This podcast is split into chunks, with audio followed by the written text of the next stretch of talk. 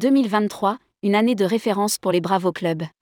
Alpitour vise 42 millions d'euros de Canada pour 40 000 clients en 2024. À l'heure des bilans de l'année et l'été écoulé, certains sont plus satisfaits que d'autres. C'est le cas des Bravo Club qui, dans la nébuleuse italienne d'Alpitour, sous la houlette de Patrice Karadec, affiche des résultats nettement supérieurs à l'avant Covid et voit l'avenir en rose. Tour d'horizon. Rédigé par Josette Sixic, Futuroscopie, le jeudi 14 septembre 2023.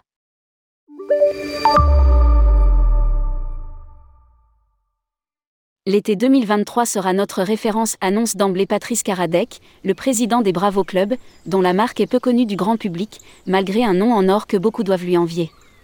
Avec 30 000 clients et 30 millions d'euros de chiffre d'affaires, soit 11% de plus qu'en 2019, il est clair que 2023 marque le début d'une remontada que le récent séisme au Maroc ne contrarie que faiblement. Plus 70% pour la Tunisie, Sud et Nord, notamment Djerba, plus 40% pour les Baléares, plus 35% pour la Grèce, Crète et Péloponnèse, et 25% pour le Maroc, où effectivement quelques annulations tous les jours sont enregistrées, notamment à Agadir, le seul club du voyagiste avant l'ouverture de Marrakech. Des mois de juillet et août plutôt décevants dans les Bravo Club. En revanche, grande déception pour les longs courriers qui enregistrent une baisse de 45% à l'exception de Zanzibar, une destination dont nul ne doute désormais de l'avenir, surtout pas les dirigeants de Bravo. Autre déception, les mois de juillet et août dont les tarifs de haute saison ne sont pas du goût d'une clientèle en perte de pouvoir d'achat dont les budgets vacances ont été contraints de se déliter. Une nouveauté?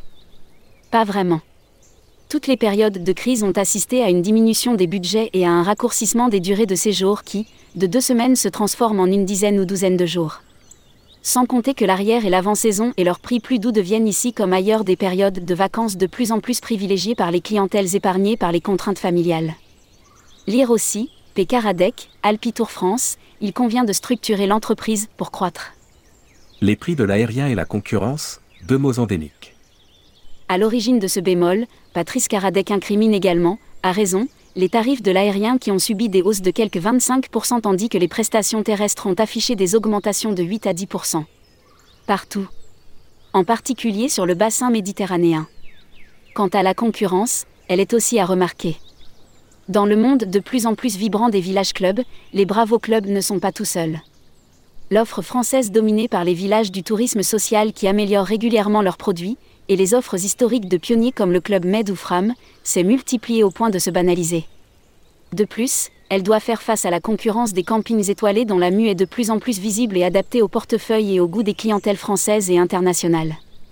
Autre concurrent et non des moindres, la croisière dont les tarifs tout compris mettent le luxe à portée de très nombreuses bourses, y compris familiales. Et cela à l'heure où la sensibilité au prix n'a jamais été aussi élevée. Optimisme pour l'année 2024, malgré les voyageurs sans valise. Pour l'équipe de Bravo, le constat en matière de prix est, soit dit en passant, unanime. Oui, les Français comptent à l'euro près leurs dépenses. Plus que les Allemands, les Italiens, les Britanniques. D'où ces voyageurs sans valise qui, pour éviter de payer des suppléments bagages, préfèrent renoncer à leur t-shirt favori pour se contenter de partager une unique valise familiale.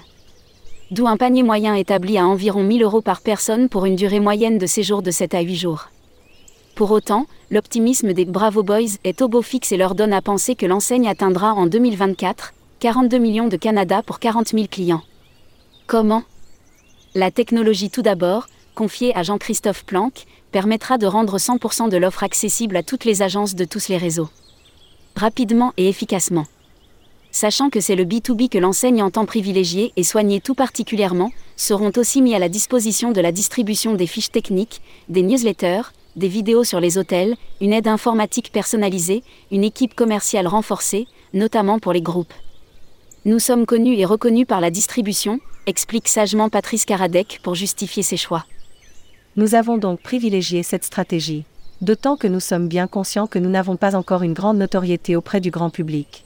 Conclut-il avant de souligner un autre point majeur, la flexibilité du produit qui pourra être adapté à toutes les demandes, tant en termes de durée que d'aérien, aéroport de départ, etc. L'arrivée imminente des six clubs, luxe et bien-être. Enfin, autre annonce importante, les Bravo Clubs vont cohabiter avec de nouveaux venus, les six clubs. hôtel de 4 à 5 étoiles d'environ 200 à 250 chambres dans lesquelles une trentaine porteront l'enseigne italo-française, les six clubs entendent s'adresser à une clientèle moins familiale, de couples ou de singles en quête de dépaysement, de luxe, mais surtout d'une restauration de qualité et d'activité de bien-être. Situé à Madagascar, l'île Maurice, le Vietnam.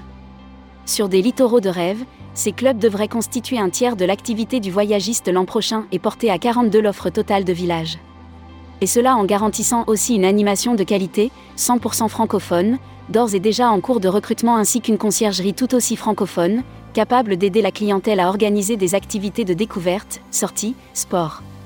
Certes, rien de nouveau non plus sous le soleil.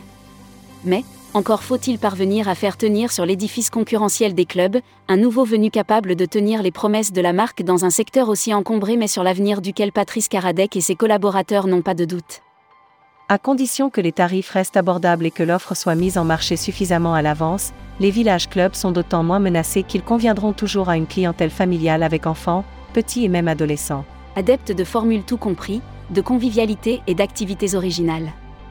Dernier point, 100 000 brochures seront toujours disponibles pour les amateurs de papier car attentifs à leurs clients, les Bravo Clubs n'entendent pas disqualifier les réfractaires aux écrans.